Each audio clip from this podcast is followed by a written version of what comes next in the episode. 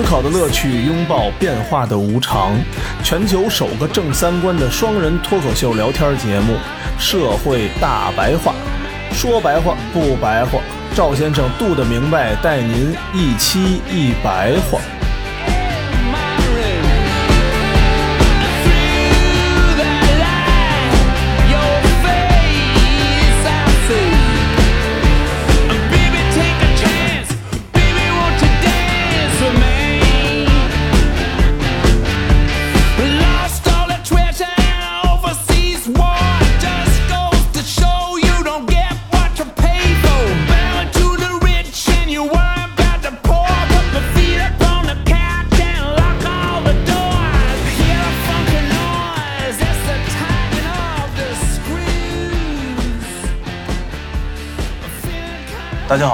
欢迎大家收听《社会大白话》，我是赵先生，对面呢还是我们杜的明白。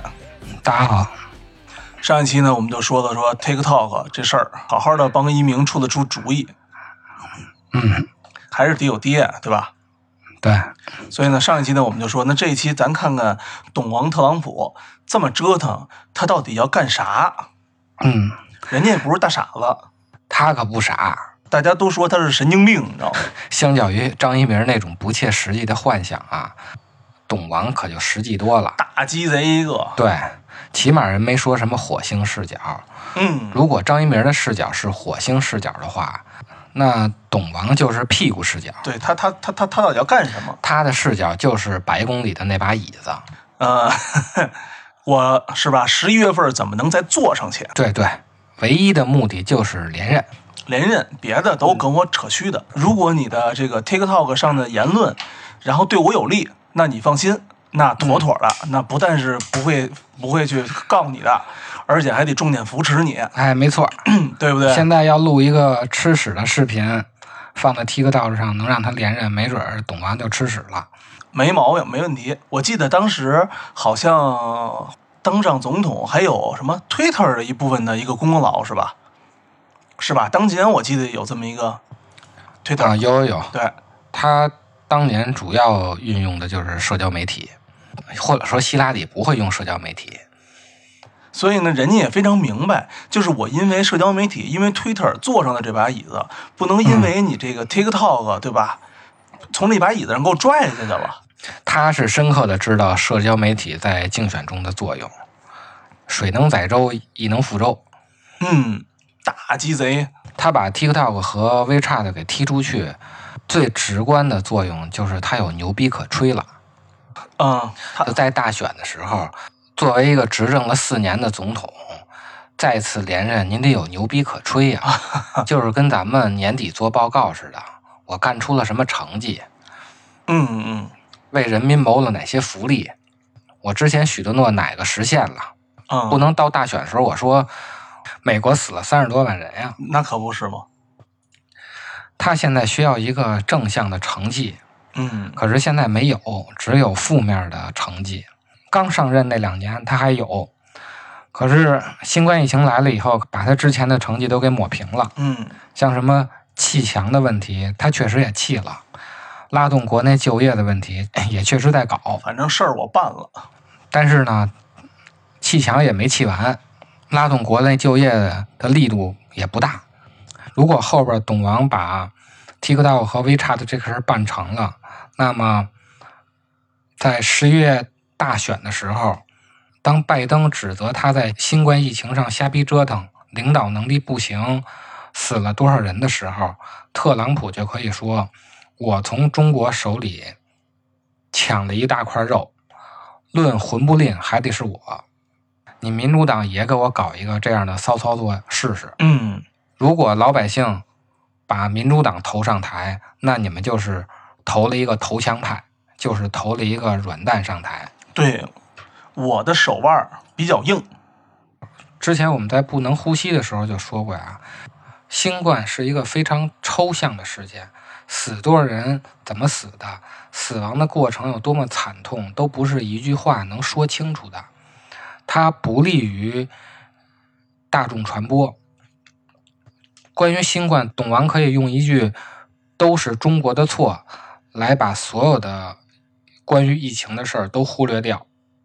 也就是说，它虽然不能在现实层面上抑制疫情，但是它能从大众传播上来抑制疫情。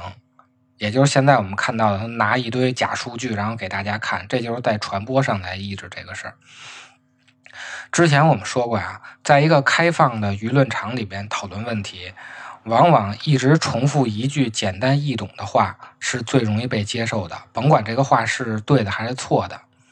不能呼吸那件事儿就是一个简单易懂的直观的事儿，这个这个太直观了。所以他应该是从。不能呼吸那件事里边得到了经验教训。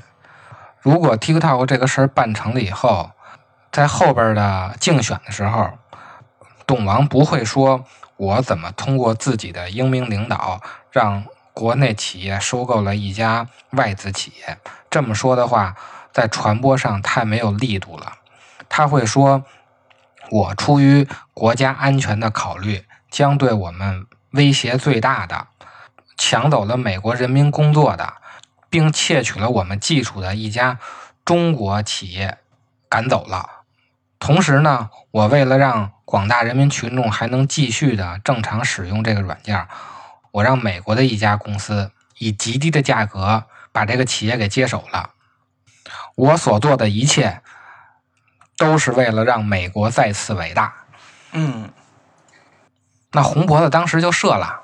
那必须必须射呀，一下就嗨了，是吧？起码证明了人家的领导能力。嗯，就跟说咱们国家对吧，在新闻上说我们成功的逼退了 Google，然后并且呢让腾讯把 Google 接手了，一个意思吗？你多嗨呀！就跟咱们国家当年一样啊，哪哪哪企业把哪哪哪企业给收购了。对对，我们已经什么中国资本出征啊，资本出征。买了哪个球队，收购了哪个公司？那会儿咱们不是也是热血沸腾嘛，一个意思啊。对对对，没毛病，没毛病。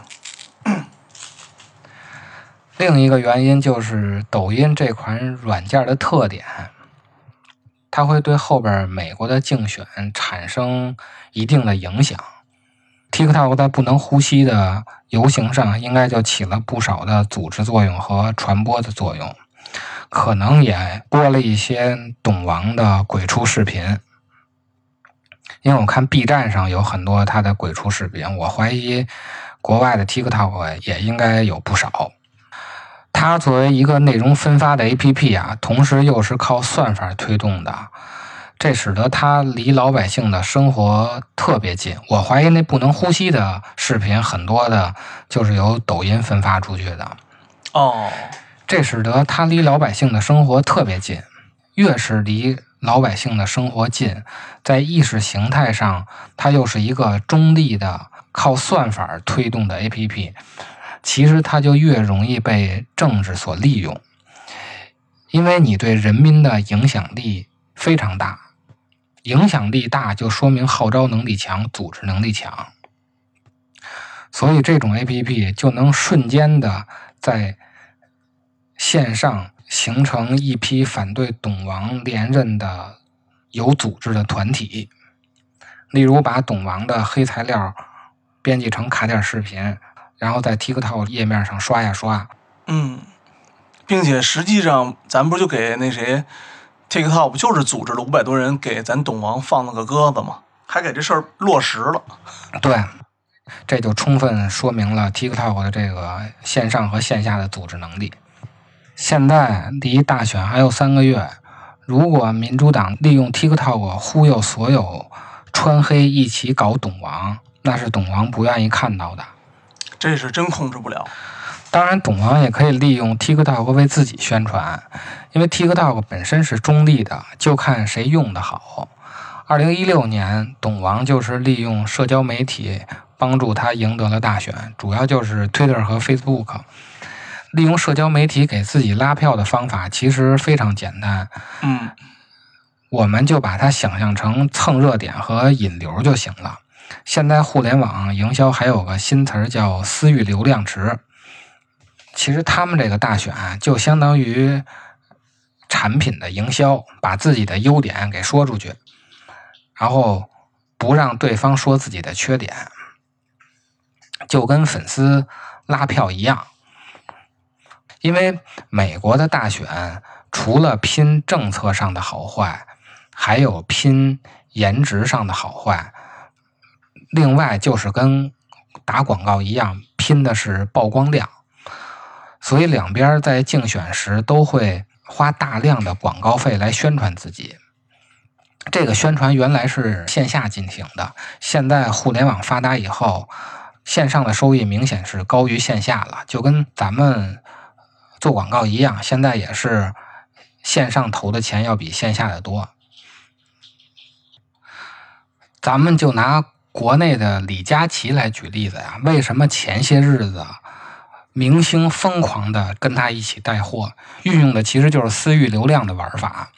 疫情期间呀，没有电影，也没有新的电视剧，也没有娱乐节目，但是电商是照常运行的，他受。疫情的影响比较少，所以李佳琦的观看人数并没有减少。那明星如何在这段时间不让观众忘了他呢？那我就找李佳琦，我和他一块儿直播。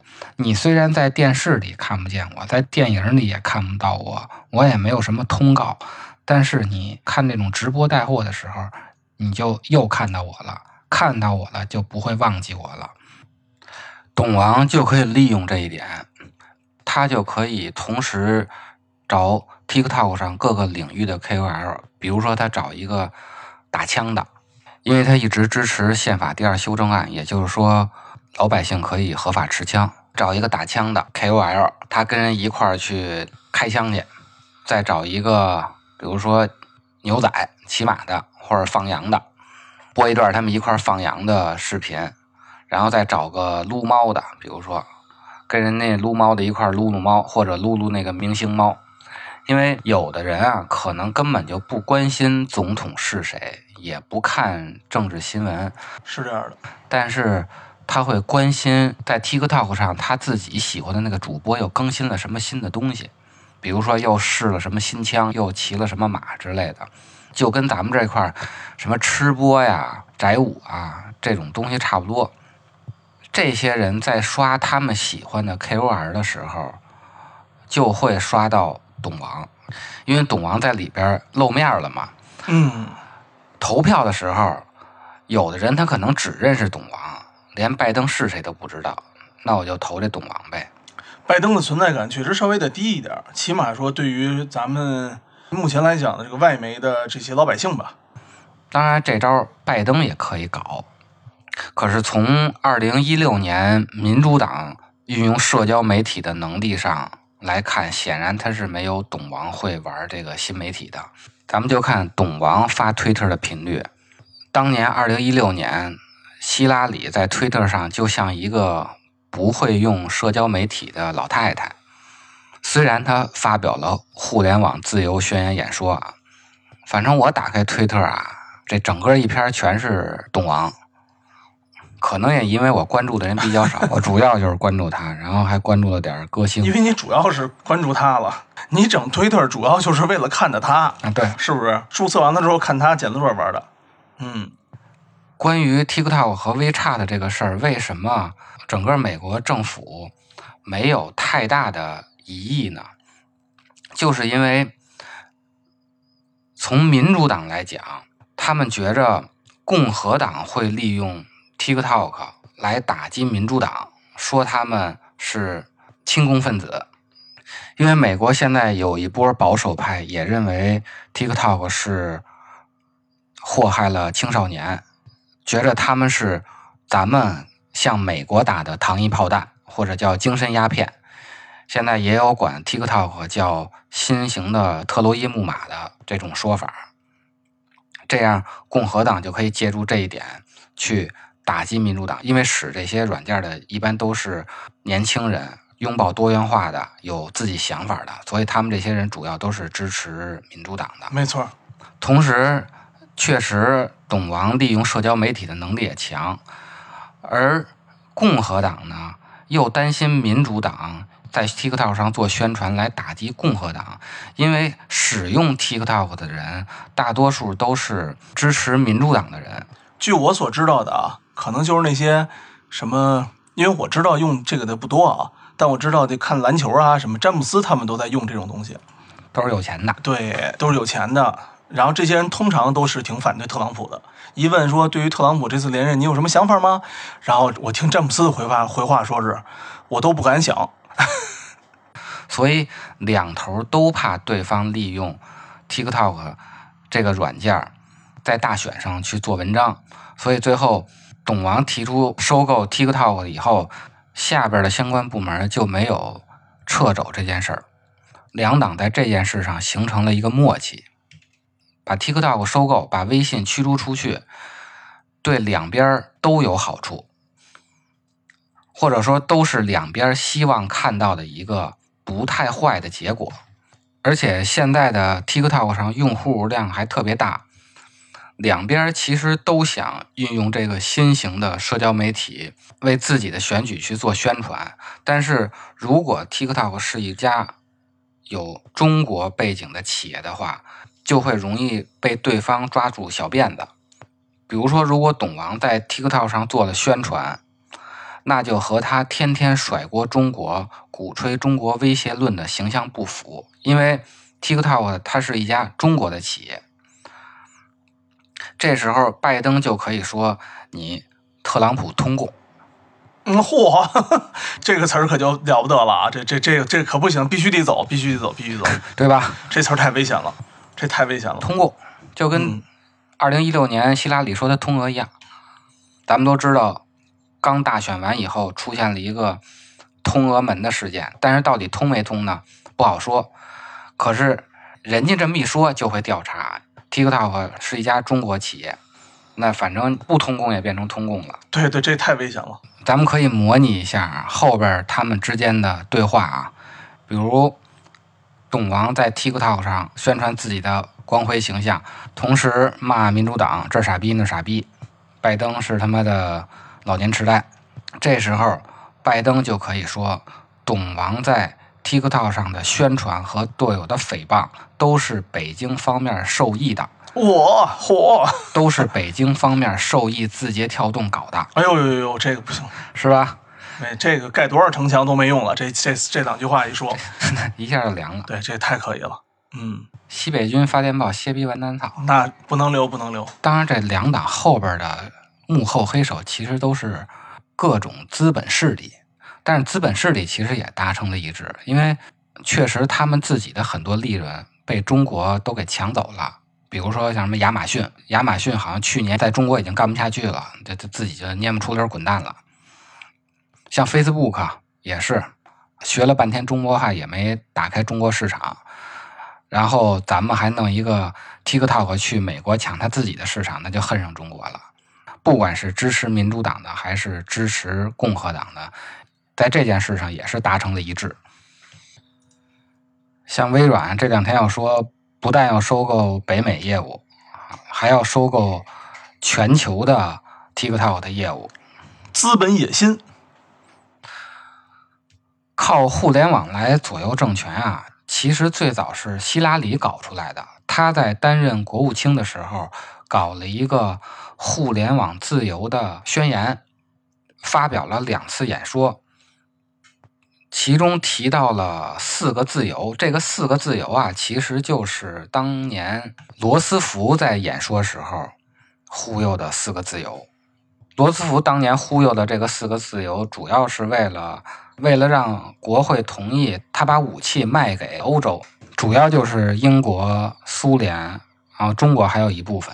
这次希拉里忽悠的这个四个自由，主要是为了忽悠那些非民主的国家进行政治改革。但是他说的都冠冕堂皇的啊，这整个文章说下来，感觉自己就成圣母玛利亚了。这个原文网上能查到啊，我给大家。节选几段，第一个是言论自由，说基本自由中的首条就是言论自由，这些自由不再仅仅定义为公民是否可以到城市中心广场批评政府而不担心受到报复，博客、电子邮件、社交网络和短信已经为交换思想打开了新的论坛，也为审查制度创造了新的目标。柏林墙代表了一个分裂的世界，而它定义了整个时代。今天，这个墙的残存部分就保留在这个博物馆中，这才是属于它的地方。我们时代的新的标志性基础设施是互联网，它代表的是连接，而不是分裂。一些国家建立了电子屏障，防止他们的人民接入到互联网中。第二个，宗教自由，但是有些国家却利用互联网来搜寻和掐掉人们的信仰。去年在沙特阿拉伯，一个人因为在博客上贴出了关于基督教的内容而被投入监狱。第三个是免于贫困的自由，连接全球信息系统就像现代化的一个坡道。在这些技术出现的最初的岁月里，许多人认为他们将把世界划分为有产者和无产者，这没有发生。今天使用中的手机有四十亿台，这里边有很多三轮车夫和其他从传统眼光看来不能获得教育和信息机会的人。信息已经成为了一个伟大的水平仪，我们可以用它来使人们脱贫。大概意思就是世界是平的。第四个是免于恐惧的自由，政权、恐怖分子和那些为他们代理的人必须知道，美国会保护我们的网络。那些想在我们的社会和其他社会中干扰信息自由流动的人，是对我们的经济、政府和公民社会的威胁。美国要保护它。嗯，这是希拉里二零二零年一月份发表的一个演说。那个时候。哎，互联网也算有一个重大发展吧。我记得那会儿刚有 iPhone 不久吧，是吧？iPhone 我记得可能零八年左右吧。那会儿 iPhone 刚开始火起来，刚开始火起来，智能手机这一波，嗯。而实际上，美国的目的是什么呢？就是通过互联网输出西方的价值观，尤其是向年轻人输出西方的价值观，从而推翻非民主制的政权，建立一个民主制的政权。咱们之前就说过啊，民主政权对资本的控制比较弱，那这些资本就更容易被美国控制，因为美国实行的是金融霸权。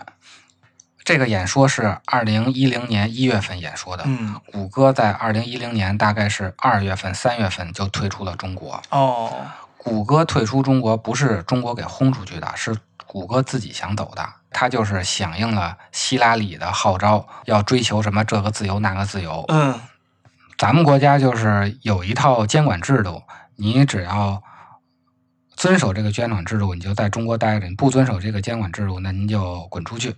嗯啊，它跟 TikTok 是不一样，TikTok 是来的时候啥规定也没有，然后董王今天觉得你不顺眼，那您今天就滚蛋；明天觉得您顺眼了，明天再让您回来。它是没有这个明文规定的。纯是靠心情，也不是靠心情，纯是因为他个人的利益。你不得不说呀，还是董王办事效率高。对啊，论魂不吝，还得是董王嘛。所以大选的时候，他就可以拿这个吹牛逼嘛。对，是这样的。谷歌当年退出的想法，大概的原因就是通过他的退出，然后在中国的年轻人内部形成一些反政府的情绪。来什么全球抨击中国是吧？哎，对，这个人家达到了啊，也确实达到了。起码说，北京的这些所谓的高级知识分子的青年们，就是觉得上 Google 洋气啊，因为被禁了。那段时间就有公知说一堆不阴不阳的话嘛。到去年，这个公知才成为一个贬义词。然后咱们政府迫于下边的压力，放弃互联网监管，再把。Google 给请回来，这就是当时他们的想法。其实，整个改革开放四十年，美国都有一个幻想，就是想通过我们经济上的改革来促成我们政治上的改革，变成美国那样，或者就是变成日本那样，成为他们国家的一个现代意义上的殖民地，或者叫后花园。现在看来。这个不单是幻想，事实证明，中国的这种模式才是未来世界要学习的模式。我们的这种天下观念才是能带领全世界人民走向幸福的一种更高级的意识形态。啊，对，希拉里发表这个宣言以后呢，第二年，也就是二零一一年，美国运用这套互联网的忽悠战术，成功的给埃及人民洗脑了。嚯，这个国家太久没听说过了 啊！穆巴拉克，咱们大家在新闻里都听说过吧？这这个大家都知道。埃及这些被忽悠的人民就把穆巴拉克推翻了。穆巴拉克就是一个强人的政府。但是万万没想到啊，这东西反噬了。咱们之前说过啊，穆斯林世界在追求救亡的道路上最有效的抓手就是宗教。推翻了穆巴拉克这种强人政治，唯一能把人民聚集在一起的那就是宗教了。于是穆斯林兄弟会就出现了，后边就是建立哈里发国呀、伊斯兰国呀，嗯，反西方的全世界这套运动就全来了。这个穆巴拉克呀，人家还是跟本国折腾折腾。这兄弟会呀，全球野心，哈里发国嘛。而且这些有理想的穆斯林，他们主要的联系方式和宣传方式都是通过互联网和社交媒体，用实际行动响应了希拉里的互联网自由。如果大家对中东的这些事儿比较感兴趣的话，可以去。听我们之前的小绿绿那一套节目，而且这东西不但在国外反噬了，在美国的本土也反噬了。因为互联网，尤其现在的社交媒体的算法问题，让人们只看到了自己愿意看到的东西。